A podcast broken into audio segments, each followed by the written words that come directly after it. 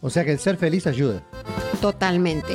Wow, qué lindo. El ser feliz no, no conduce a comer, entonces, eh, adicionalmente. El, bueno, ahí, Ah, ahí, es ahí. que vos siempre me amargás. Ahí, quería, ser- quería que me ahí, que ahí estaba bien. vamos a ir despacito y con calma, porque también hay quienes comen por felicidad.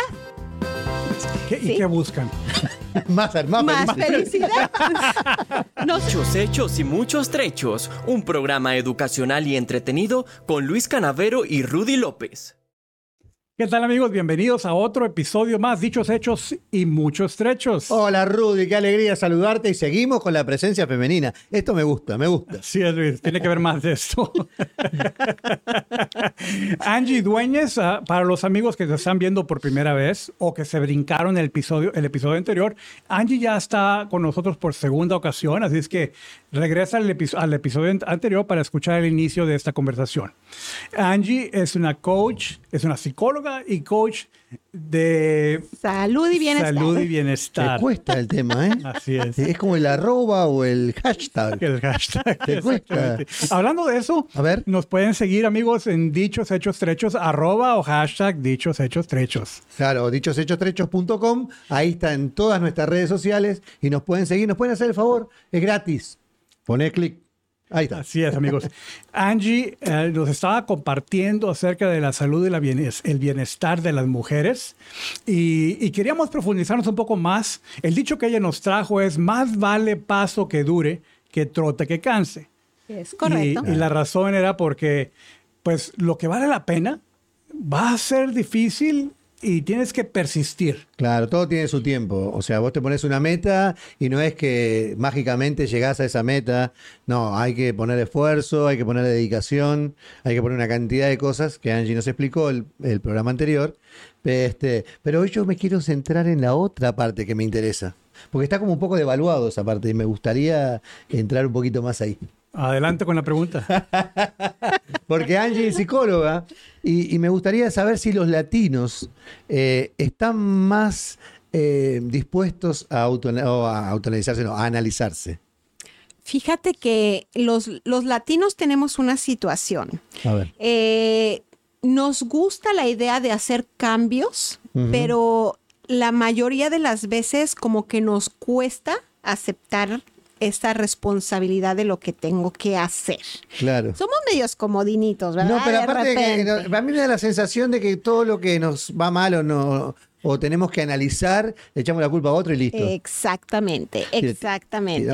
Mira, hablando de la cuestión de la salud y el bienestar, este, y te lo digo, no, so- no hablo solamente de los demás, hablo porque yo estuve ahí. Claro. Porque en el programa anterior les decía que yo hablo de mi experiencia. Claro. Estás en esta situación de quiero y voy a empezar la dieta y luego no te comprometes al 100, no haces las cosas, lo haces a tu modo, te brincas, le quitas, le pones, le arreglas, le haces sus arreglos ahí para que se sepa mejor, se vea bonito, luego no tienes el resultado y no dices yo no lo hice bien, No. dices esto no funciona. Tal cual, tal cual. Esto no funciona, Tal cual. esto no sirve, esto es una es un fraude, me timaron, ¿no?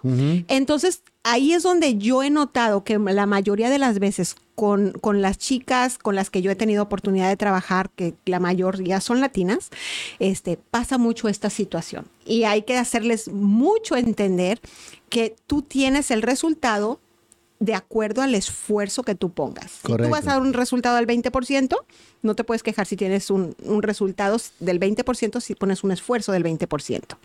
Entonces, cuando tú quieres un resultado del 100%, tienes que comprometerte y dar un esfuerzo del 100%. Claro, lo que pasa es que a mí me da la sensación de que eh, eh, a nosotros nos pasa, nos, nos analizamos o tratamos de, de ver la solución cuando ya el problema está ahí. Y no somos mm, proactivos, ¿no? O o sea, no, no miramos antes de que su problema esté ahí. O sea, cuando está ahí, sí, mañana tengo un casamiento, voy a adelgazar 18 mil kilos para mañana. No, es imposible hacer Para eso. entrar en el vestido. No, por eso te digo, es imposible. O sea, decir, en una semana voy a bajar 100 libras. O sea, no se puede. O sea, es imposible. Entonces lo hacen y dicen, no, la culpa es de la dieta, no, no trabaja. No, y lo peor del caso, ¿sabes qué pasa? Que cuando tenemos esta mentalidad de lo voy a hacer así de, de rapidísimo, hay ocasiones en las que puedes hacer o recurrir a, a técnicas o métodos que a lo mejor tú vas a creer que están funcionando porque sí te van a dar un resultado muy rápido, pero que no son saludables. Tal cual. No son saludables. A lo mejor sí vas a perder, no sé, 20 libras en, en una corta cantidad de tiempo, pero ¿qué va a suceder? Que vas a empezar a presentar ciertos problemas, Correcto. descompensación, algún problema de nutrición, porque no hiciste las maneras, no lo hiciste de la manera correcta y amable para tu cuerpo. Claro. Entonces, hay que ver, bueno, ¿qué quiero? ¿Hacerlo rápido o hacerlo saludable? No, es imposible. Hacer las cosas así rápido es imposible. Si uno no está bien de la azotea, mm, está difícil. O sea, a eso- por eso digo, yo creo, que, yo creo que pasa por ahí primero, ¿no? Porque esto es una cuestión de constancia.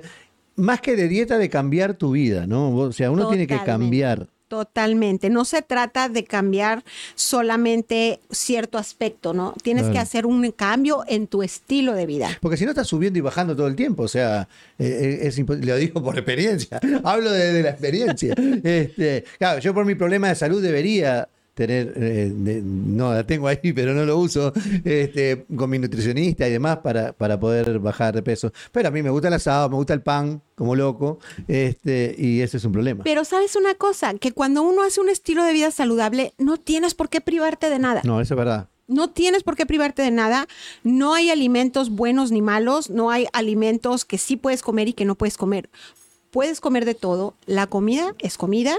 Puedes hacer tus elecciones y comer lo que tú quieras. No se trata de quitar o satanizar, pobrecitos, mis carbohidratos tan ricos que son. Y nadie, ay, es que los carbohidratos Tal son el enemigo a vencer. Odiamos a los carbohidratos. No, los carbohidratos los necesitamos tanto como a las grasas, tanto como, como a, la, a la proteína. Entonces, no podemos satanizar. Debemos comer de la manera correcta, porciones correctas, de todo un poco. El problema está en toda esta ideología de dieta que hemos tenido de hace unos 20 años para acá, que nos han estado vendiendo dieta tras Sí. dieta, producto tras producto, eh, todo sí, sí, enfocado y a lo mejor mal informado. Sí, tal cual. Sí, Angie, hablemos, hablemos un poco más de, lo, de la mentalidad, del mindset, ¿verdad? Y yo creo que todos tenemos puntos ciegos, todos. Y, y que en ese punto ciego, pues es fácil a- apuntar el dedo a alguien más, porque no soy consciente de verdaderamente qué está pasando en mi mente. O sí, pero igual le echamos la culpa al otro. Bueno, eso sí, pero Claro. eso no sería punto ciego. Ah, tenés razón. Este, pero es lo que la pregunta que yo tengo para ti es porque primero Luis hizo la pregunta acerca de cómo somos nosotros, si, si, nos, si tenemos la capacidad de analizarnos y aterrizar conclusiones correctas. La segunda pregunta que yo te quiero hacer es, cuando la gente trabaja contigo, ¿qué has visto tú? ¿Que ellos pueden solos descubrir esos puntos ciegos o les ayuda más tener un coach? Fíjate que es mucho mejor y avanzas más rápido cuando tienes apoyo y tienes ayuda. Cuando tienes apoyo y tienes ayuda, puedes alcanzar mejor tus metas de una manera, a lo mejor no tan rápida, pero sí de una manera más efectiva. Cuando tú estás solo, yo siempre pongo este ejemplo. Tú puedes ir por la vida, no sé si a ustedes les ha pasado que traen los lentes aquí arriba y andan, ¿dónde están mis lentes? ¿Dónde He hecho cosas lentes? peores. Eh, Digo, ¿y mis ¿Dónde está mi teléfono? Estoy hablando por teléfono. ¿Dónde dejé el teléfono? Y dices, ¿y dónde están mis lentes? Hasta que llega alguien y te dice, eh, disculpa, eh, están en tu cabeza, ¿sí? Entonces dices, ah, mis lentes están en mi cabeza.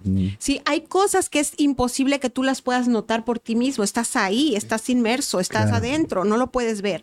Cuando tú invitas a alguien desde afuera a, a ser parte de tu proceso, es más fácil que esa persona te diga, este asunto está ahí, no lo has visto, pero hay que trabajar. ¿Y cómo lo recibe? Porque eh, Sí, ese, es el tema. ¿Cómo lo recibe Claro. ese?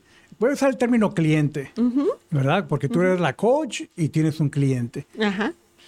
Eh, el hecho de que te esté pagando, pues yo creo que ya- es un paso a decir esto es receptivo. Pero cuando ya es la verdad en la mano, e- este es tu problema, ¿cómo lo reciben? Mira, ahí es una cuestión que cuando uno empieza el proceso, uno como, como coach tiene que hablar con ellos y pedirles de antemano el permiso y decirles, ok, ¿tú quieres que te ayude? Sí. ¿Cuál es tu nivel de compromiso? ¿Es alto? Sí. ¿Me vas a dar oportunidad de poder hablarte Ahora Sinceramente. sí que, sinceramente, sin tapujos de lo que yo pueda notar y ver en ti, y tengo que tener su permiso con anticipación. Una vez que yo ya tengo el permiso con anticipación, yo puedo con más libertad ir a esos puntos de una manera siempre muy profesional, ¿verdad? Porque de eso Sí, se trata, claro. muy profesional, con mucho tacto, pero hacerles ver. Y la mayoría de las veces, aun cuando sean cosas a lo mejor complicadas de aceptar en un primer momento, porque en un primer momento puede decirse como, "¡Ah! me estás diciendo esto. sí, ¿Por qué me estás diciendo esto? Sí, Pero cuando llega el punto en el que ya lo, lo, lo, Asimilaron. lo asimilan, como decimos en México, lo mastican, eh, llega el punto en el que dicen, ¿sabes qué? Gracias. Gracias porque yo no me había dado cuenta de esto. La verdad no lo tenía claro. No entendía por qué yo estaba haciendo esto y ahora que puedo verlo, puedo entender y ahora sí puedo empezar a generar el cambio. Ah, Yo igual, igual sigo creyendo que la gente eh, normalmente no está preparada para escuchar lo que otros tienen que decir de, de ellos, ¿no? Este, a, a- pesar de que te den el permiso y todo, cuando alguien tiene que decirte esto es lo que está pasando, muchas veces, no, dice cualquier cosa, no sabe lo que está diciendo. Celoso. Sí, eh, no, no sabe. Envidia, Envidiosos envidia. que son nomás. Este, es muy difícil a veces, claro, en, en tu profesión eh, ser- será normal hacerlo y que salga bien, pero cuando uno se enfrenta en la calle a esas cosas, no, decime, decime, no, y vos le decís, no le gusta. Es que dicen por ahí que cuando no estás dentro del ámbito eh, de la Correcto. psicología o profesional, cuando alguien viene y te dice, oye, te voy a decir esto y dame tu opinión, regularmente lo que quieren escuchar es que tú les digas que lo que ellos Eh, hacen está bien y está correcto, escuchar. aun cuando te digan que quieren tu opinión. Tal cual. Pero dentro de lo que es ya el coaching o una consulta, ya van con más mentalidad de necesito ayuda. No estoy pudiendo lograr este objetivo, esta meta, tengo esta situación y si, y si yo solo no he podido, necesito ayuda, ayuda de alguien más. Entonces ya vienen como más, más a mentalizados a, que va a haber cosas que a lo mejor No le va a gustar. no mucho. les va a gustar. Danos algunos ejemplos, porque lo, lo- lo que inmediatamente viene a mi mente es decir, oye, vienen queriendo perder peso. Pero ya hemos establecido que mucho de eso de perder peso no está en el cuerpo, no está en el Correcto. físico, está en la mente. ¿Cómo, ¿Cómo llega esa gente a ti? ¿Qué, qué, no sé si la palabra es síntomas, pero qué, qué señales se manifiestan cuando vienen a ti? Mira, generalmente cuando llegan conmigo, llegan y, y les pregunto, ¿cuál es tu meta? Perder 40 libras, ¿ok? Y Generalmente empezamos por ahí. Ok, 40 libras, perfecto. Cuando empezamos ya a hablar de qué es lo que has hecho, has tenido procesos anteriormente, este, te han funcionado, no te han funcionado, y empezamos a indagar un poquito más en cuanto a su vida y en su estilo de vida actual. Y empieza ya, ahí es cuando ya yo empiezo a ver si la situación es que a lo mejor, como lo mencionaba en el, en el episodio anterior, es que para, llegan, por ejemplo, un ejemplo de una chica que llega y me dice, es que Angie, yo puedo estar todo el día bien, bien meticulosa con mi alimentación y sigo todo perfecto, pero no sé por qué en la noche cuando llego a la casa Bien. es imposible para mí. O sea, llego y Hay asalto el olor a refrigerador. carnecita, hay olor. Asalto la alacena. Sí, claro. ¿Sí? Suele Entonces pasar. yo le digo, ok, asaltas el refrigerador, la alacena. Yo necesito que tú, a partir de ahora, identifiques cuando llegas a tu casa cómo te sientes. Antes de que asaltes la emoción, digo, la, la alacena o el refrigerador, escríbeme cuál es la emoción, cómo te sientes, qué es lo que estás viviendo en ese momento. Regularmente lo que recibo de respuesta es, ese día me peleé con mi jefe, me dijo algo malo, tuve una situación difícil o simplemente tuve mucho trabajo, estuve muy estresada. Entonces ahí es donde yo le puedo decir, te das cuenta que cada vez que tú llegas en esta situación al saltar a la cena es porque tuviste un mal día. Es porque algo en tu interior no estás manejando de la manera correcta o el estrés o el enojo o la Pero, eh. ¿pero eso es real o es una excusa de ellos para comer? Es real, Ah, porque no te das cuenta, porque cuando tú tiendes a esta emocionalidad y, y a, a no poder gestionar, al no poder gestionarla porque no te das cuenta de lo que realmente está pasando, como hablábamos en el, en el programa anterior, de toda esta programación que traemos, desde niños nos dicen, ¿te sientes triste? Un helado. Entonces, Claro. cuando yo tengo un pleito con mi jefe o cuando me peleé con el novio, llego a la casa y, y siento que tengo que ir a comer algo que me reconforte. Pero no es una situación diferente a lo que era cuando eras niña y te dijeron que tenías que comer un helado para sentirte bien. Ahora lo haces como adulta sin que nadie te lo diga, pero es tu programación. Entonces, al no, al no darme cuenta que mi situación no es hambre, no es, es que simplemente tengo tristeza porque acabo de romper una relación o porque tuve, me despidieron del trabajo y al no poder yo manejar esa situación asertivamente y gestionarla, simplemente me vuelco y voy a comer. O sea que, o sea que el ser feliz ayuda. Totalmente. Wow, qué lindo. El ser feliz no, no conduce a comer, entonces, adicionalmente. El, mm, bueno, ahí, Ah, ahí, es que vos ahí- siempre me amargás. Ahí, quería, ser- quería que me ahí- dijera ahí vamos a ir despacito y con calma, porque también hay quienes comen por felicidad. ¿Qué- ¿Y qué buscan? más, más, Más felicidad. no sé si les ha pasado a ustedes, pero cuando de repente a lo mejor estamos festejando, no sé, eh, algún evento, una graduación o, o que vino a visitarnos alguien, un ser querido, ¿no? Y de repente nos damos cuenta de que estamos tan contentos porque está esa persona aquí que, ¿qué es lo primero que hacemos? Te voy a llevar al restaurante que me gusta y te voy a compartir la comida y, y empiezas a comer y a comer y a comer de más y no es por una emoción que eso es otra cosa que de, de repente peleo mucho por ahí porque dicen, es que comemos por emociones negativas o por emociones positivas. No hay emociones negativas ni positivas, hay emociones y por cualquiera de ellas podemos llegar al punto de comer. Incluso por la felicidad podemos caer en el punto de descontrolarnos y empezar a comer de más. Y el balance, o sea, ya que cuando llegas a ese punto de identificar la emoción que generó el comer de más, ¿qué, qué, se- qué tiene que hacer? Eh, ¿Crear una emoción contraria? No, gestionarla de una manera diferente. Vamos a poner el ejemplo de la persona que tiene un día estresante, se le complicó en el trabajo y se da cuenta de que si todos los días son estresantes en su trabajo, todos los días llega arrasando con la alacena. Ya me di cuenta que es el estrés. Ok, ¿cómo lo voy a gestionar? Si ya sabes que tu sensación de necesidad de comer es porque estás estresada, busca una actividad compensatoria que te genere las mismas endorfinas de la comida, pero que no te genere el malestar del hecho de que comes de más y te vas a sentir culpable después de comer, porque esa es otra parte del, del- del comedor emocional, luego se siente muy culpable. Entonces, ¿qué hago? Ah, busca en tu abanico de actividades qué te gusta, qué disfrutas. Un baño caliente, Comer. salir a caminar. Para No, ¿Qué te gusta? ¿Comer? comer, comer. Ahora, hasta para eso tenemos estrategias, ¿eh? Porque luego yo les digo, si tú sientes que necesariamente es comer, bueno, elige mejor tus alimentos. Claro, claro, no ¿sí? entiendo. Este, pero buscar una actividad compensatoria, bueno, ¿qué te gusta? ¿Qué disfrutas?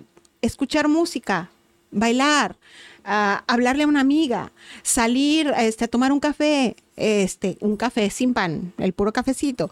Este, en fin, buscar eso que disfrutas y que de la misma manera te ayuda a gestionar el estrés sin que te vayas a la comida. ¿Y, y ese tipo de, de interacción lo haces uno a uno en privado o cómo, cómo lo manejas con esas personas? Mira, tenemos sesiones, bueno, yo tengo sesiones de uno a uno y también hay sesiones grupales. Yo manejo a través de grupos porque aquí esto es también trascendental y es bien importante entender que así como lo dije, es mejor hacerlo acompañado de un coach. Cuando no solo tienes un coach, sino tienes también compañeros y estás en una comunidad, eso también te ayuda mucho. ¿Por qué? Porque aprendes y escuchas de otras Diferentes personas claro. y te vas dando cuenta que no eres la única. Lo que, lo que sufre el, el comedor emocional o el comedor compulsivo es un una sensación de culpa y de pena porque piensa que es la única persona que está pasando por esa situación. Y sufre porque es que yo, porque no puedo y porque no me controlo y porque soy así. Pero cuando tú escuchas que a ella también le pasa, ah, mira, a ella también le ha, le ha sucedido. Claro, se sentí como un poco más Exacto. integrado al tema, ¿no? Y aparte ellas te van diciendo, ¿sabes qué? Claro. Yo a mí me pasó esto el otro día y lo superé de esta forma. Wow, ahí aprendí una Porque todos los forma. casos no son iguales, ¿no? Para Exacto. tratarlo en grupo a veces es difícil. Pero en grupo también se forma la, la responsabilidad mutua, ¿no? Claro. Exacto. No nada más hacia ti, sino hacia la compañera, la amiga. Exacto. Y muchas veces cuando tú estás trabajando en un grupo y tú quitas el foco de ti y te, y te centras en ver de qué manera también puedes ayudar a otro, eso también ayuda, Ayuda, mucho. claro. porque ya no estás solamente pensando en qué estoy haciendo y cómo lo estoy haciendo, sino enfocado en cómo te puedo ayudar y qué, qué- cómo te puedo apoyar, eso también ayuda para que de, de alguna forma yo también genere más conciencia sobre mí para poder ayudar a Más responsabilidad. Con claro. mis clientes de coaching, eh, esa es una de las recomendaciones que yo doy, porque muchos llegan con un ensimismamiento. Sea, Todo está en contra mía, Sí, sí, sí. todo me sale mal, Sí. y todo acerca de mí y lo mal que me está saliendo la vida. Y cuando yo recomiendo, algunos no lo hacen, pero algunos sí, Es verdad, es verdad. de ser voluntarios, ir Exacto. a ayudar y enfocarse en otros. Sí, yo, yo, he, yo he escuchado mucho de vos eso que, que le invitas a otros a que, a que Sí. ayuden con el tema. Y, y- y van saliendo de ser como, oye, mi caso no está tan mal como, como Es cierto, Hay es peores cierto. que yo. Es cierto, y, y te hace sentir, ahora, el ayudar a otros y sentirte útil ayudando a otros, hay que, hay que entender que eso también nos genera endorfinas y nos genera esta sensación de bienestar. Cuando tú en- en- en- estás en una situación emocional en la que estás bajo, pues obviamente tener estas endorfinas es bueno para ti. Eh, hacer ejercicio también te genera muchas endorfinas. A la mayoría de la gente no les gusta mucho el ejercicio porque siente que es un esfuerzo que requiere el cuerpo. Obviamente las primeras veces duele, pero cuando tú lo empiezas a hacer de una manera continua y constante, te genera muchas endorfinas. Entonces, el, aquí el propósito es encontrar de qué manera podemos generar más endorfinas, más oxitocina en nuestra vida. La oxitocina es esta son estas, este, esta sustancia que también nos ayuda cuando tenemos contacto con otros, cuando estamos cerca con, con nuestros hijos, con nuestra pareja, es la, es la del amor, ¿no? Entonces, cuando nosotros estamos más llenos de, estas, es- de estos neurotransmisores, cuando los tenemos más, tenemos más capacidad para poder sentirnos bien, que era lo que me decías, Claro. entonces estar feliz es la, es la clave, es sentirnos bien con nosotros mismos. Y al momento que nosotros encontramos estas formas de generarlas adicionales a la comida, porque sí, la comida obviamente genera endorfinas, pero si sabemos que excedernos en ella nos va a causar luego un problema, pues hay que buscar otras formas de crearla, Claro. de generarla.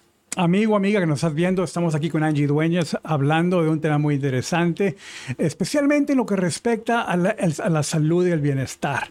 Angie es una coach y trabaja con mujeres para ayudarles a desarrollar esas áreas de su vida. Angie, entonces nos decías que, o sea, esto que estás hablando de estas hormonas, eh, a veces, porque, porque por experiencia propia te puedo decir, a veces no es tanto mental ni, ni- bueno, puede ser físico, pero es, es simplemente un imbalance hormonal.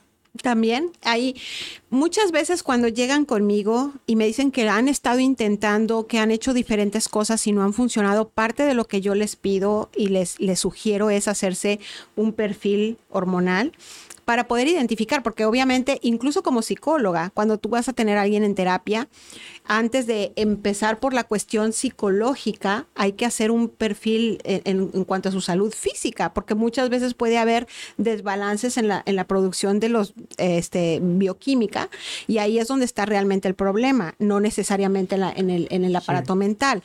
Y lo mismo pasa aquí cuando me han dicho, es que mira, ya hice esto y fui aquí, fui allá y hice esto y esto y esto y no me funcionó. Bueno, ya fuiste a hacerte un perfil hormonal, ya fuiste a checar este, si tu tiroides está funcionando bien. Les platico esto porque a mí, y yo les digo, yo les hablo esto porque a mí me pasó. Yo fui en México, porque ahí era donde vivía, a un médico, porque yo estaba, yo era instructora de Zumba en ese tiempo. Estaba haciendo dos o tres rutinas al día, o sea que por ejercicio no paraba. Y yo empecé a sentir que estaba subiendo de peso en lugar de bajar. Ya. Entonces yo fui y ya sabes, mm, al fin mexicana, "Mm, doctor, aquí afuera dice que usted me puede recetar algo para que yo pueda deshacerme del peso porque estoy haciendo ejercicio, pero estoy subiendo. Afortunadamente caí en buenas manos y el médico me dijo, no te puedo recetar nada, necesito checarte. Me hizo mi historial, vimos que en mi familia había hipotiroidismo y me dijo un perfil tiroideo. Yo creo que eso es clave y te lo digo también porque yo conozco un coach, uno que me capacitó a mí, que él perdió como unos, unas 50 libras, fíjate. Y a, y a través de su propia experiencia, de lo que él vivió, él eh, es muy firme en, con sus clientes a que, a que trabajen en ser saludables y perder peso. Pero en su modelo no cabe, bueno, cuando lo conocí, trabajé con él, no cabía eso de que puede ser un imbalance hormonal. No importa qué tanto ejercites, como él ejercitaba mucho, o qué tan bien comas, si, si, si no tenías éxito era tu culpa. Y yo creo que es, es importante para muchas mujeres, porque nos pasa a los hombres también. Pero hay muchas mujeres que están sufriendo grandemente y es un imbalance, imbalance hormonal. Y en mi caso así era, yo estaba teniendo, eh, bueno, tengo diagnóstico de hipotiroidismo y que muchas chicas también reciben el diagnóstico de hipotiroidismo y de manera automática dicen, ah, me resigno a ser gordita porque tengo tiroides, entonces hoy tengo hipotiroidismo, entonces no importa, ya, me resigno. y, y no, no es así, es algo que yo también les digo mucho, el hipotiroidismo, como a mí me lo explicó el médico, cuando no está controlado, sí te puede llevar a un sobrepeso, pero si está controlado, a lo mejor cinco libritas puedes estar arriba o cinco libritas o, sí, encima del peso, pero es lo más. Ya un sobrepeso de 20, de 30 libras no es el hipotiroidismo, es el hipotragaidismo, ¿no? no es el hipotiroidismo, es el hipotragaidismo. Dejar de hacer lo que estás haciendo y empezar a, a, cuidarte es lo que, lo que se lleva. Pero sí es importante, sí, como no, el chequeo físico cuando vemos que hay mucha resistencia a la pérdida de peso. Ahí hay que checar y si no hay nada, entonces sí vamos a entrar en el aparato mental.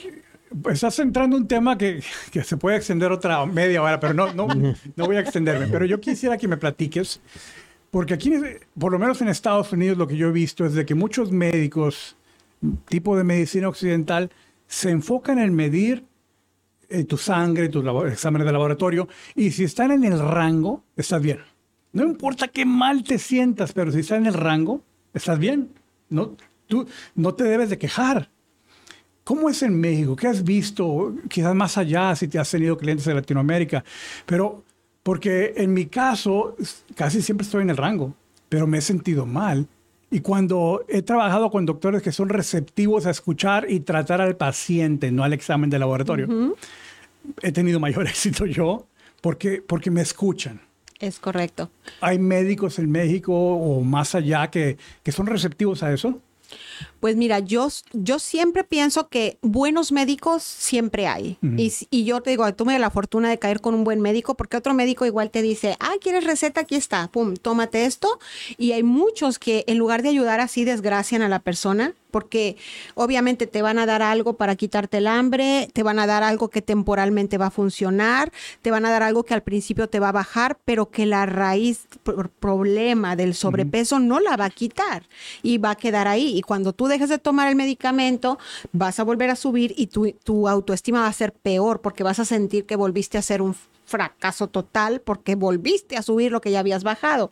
Y es un, un, un cuento de nunca acabar yo sé que hay buenos médicos, yo sé que hay buenos médicos que sí te pueden dar una directriz y te pueden dar una buena orientación en ese, en ese sentido, pero también hay que, ser, hay, hay que ser muy consciente uno de que uno tiene que escuchar su cuerpo y eso es algo que yo les digo mucho a las muchachas. Cuando tú estás trabajando en tus metas, escucha tu cuerpo escúchalo, si aun cuando todo está saliendo bien, si tú te estás sintiendo mal o cuando tú eh, sientes que estás haciendo tu programa y todo está funcionando en el sentido de que estás haciendo tu alimentación, pero no estás teniendo el resultado o estás sintiendo alguna molestia, hay que ser muy, muy receptivos al al que estoy sintiendo en mi cuerpo y escucharlo y atender eso que yo estoy sintiendo. Yo creo que Mira, y eso es un tema completamente diferente que puede enriquecer la conversación, pero lo voy a cubrir en 30 segundos. La mayoría de seres humanos tenemos un respeto grande por la autoridad.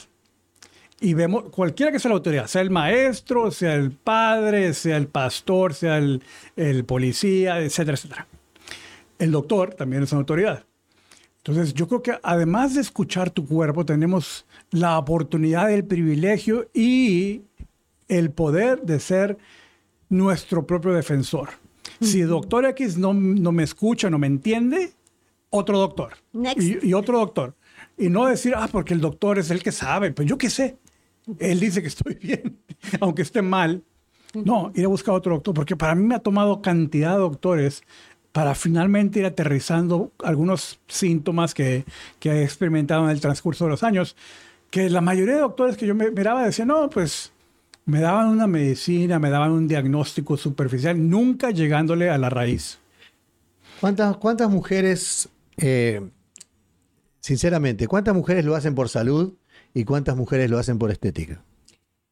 Ay, pues mira, cuando me llegan a mí de entrada, te puedo decir que el 100% quieren hacerlo por estética. Yo, yo creo lo mismo. Eh, Es, es bien raro que alguien llegue y te diga, Me "Ay, quiero sentir mejor. quiero sentirme bien, quiero cambiar mi estilo de vida, quiero tener... Casi todas las chicas cuando llegan, llegan porque quieren, su meta es bajar, bajar ¿qué es? Peso o, o tallas o medidas y quieren verse bien. Básicamente. Eh, Ya- verse, verse bien, eso, eso es tan relativo, verse bien, porque muchas veces verse bien eh, para vos no es lo mismo que para mí o para él, ¿no? El verse, verse bien es como muy amplio el tema. Entonces, este, porque alguien dijo que la- lo lindo era flaco, entonces tenés que ser flaco. Si alguien dijo que, no sé, que habría que peinarse, hay que peinar. Yo no tengo ese problema, pero, pero se ríe la señora como ni que fuera pelado yo. Este, pero la verdad es esa, la verdad es que yo creo que la mayoría de las mujeres, por no decir el 100%, pero la mayoría de las mujeres lo empiezan haciendo por un tema de estética. Y no sé si ese es el camino correcto, por eso pregunto. La, la, cuando alguien llega conmigo y que han sido muy poquitas, que han llegado a hablarme de que quieren hacer un cambio, generalmente es porque ya están enfermas. Es porque ya les Ya le dieron dieron un diagnóstico de previa- prediabetes o ya Claro. les dieron un diagnóstico de alguna situación que les dicen, si tú haces tu alimentación eh, cuidada y haces ejercicio, puede ser que lo puedas revertir. Ahí es cuando sí, ¿verdad? Cuando se te acalambra un poquito es cuando dices, "Ay, tengo que hacer algo y, y- vienen por esa razón, pero son casi mínimas. Yo te puedo decir que de todas las que yo he hablado, a lo mejor una o dos me han llegado por eso. Pero casi el 100% es por la cuestión estética y es parte de mi proceso trabajar y platicar con ellas acerca de lo que tú mencionabas. Cambiar un poco. De cambiar la mentalidad del quiero verme bien por el tienes que aprender a valorar el sentirte bien. Absolutamente. Porque para empezar, muchas de ellas llegan sintiéndose mal consigo mismas por el sobrepeso, por la cuestión estética, por la autoestima baja y demás, y llegan queriendo empezar el proceso desde el rechazo y el desprecio hacia sí mismas porque no se gustan. Correcto. Y yo les digo, esa no es la forma de hacer el proceso. El proceso es pararte frente al espejo, observarte, verte, abrazar lo que tú eres ahora y desde ese amor empezar a generar los cambios. Claro. Pero vas a empezar a hacerlo desde quien tú eres en este momento y tomando la decisión de hacerlo mejor para ti. Y nunca puedes hacerlo mejor para ti desde el rechazo o desde el, no amarte a ti mismo. Claro.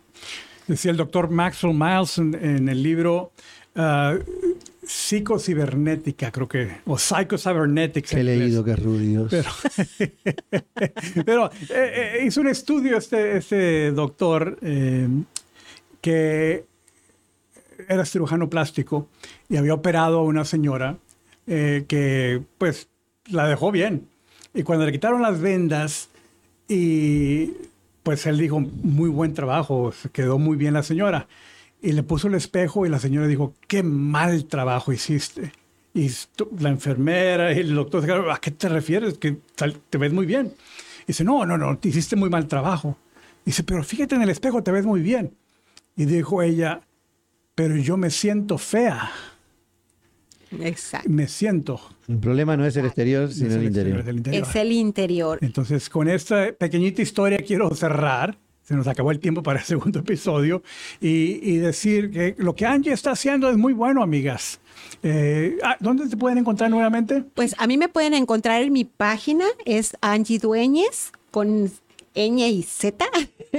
Angie Dueñez, ahí me pueden encontrar, ahí tienen mi correo electrónico, ahí tienen mi información y pues un mensaje directo, eh, WhatsApp, ahí pueden localizarme para empezar a trabajar. De verdad que nada me daría más gusto que poder ayudar y trabajar para que puedan Claro que sí. sentirse bien. Claro que sí. Muchas gracias por venir aquí al estudio y acompañarnos en este programa. Eh, esperemos que en un futuro también puedas regresar. Gracias, amigo, amiga que nos estás viendo, por apoyar a Dichos Hechos y Muchos Trechos o en, en el website dichoshechos.com. Sí, ahí, ahí tenemos todas nuestras redes sociales. Animate, seguinos en YouTube, en TikTok, en Facebook, donde quieras. Ahí estamos en todos lados. Les mando un abrazo, amigos. Que estén bien.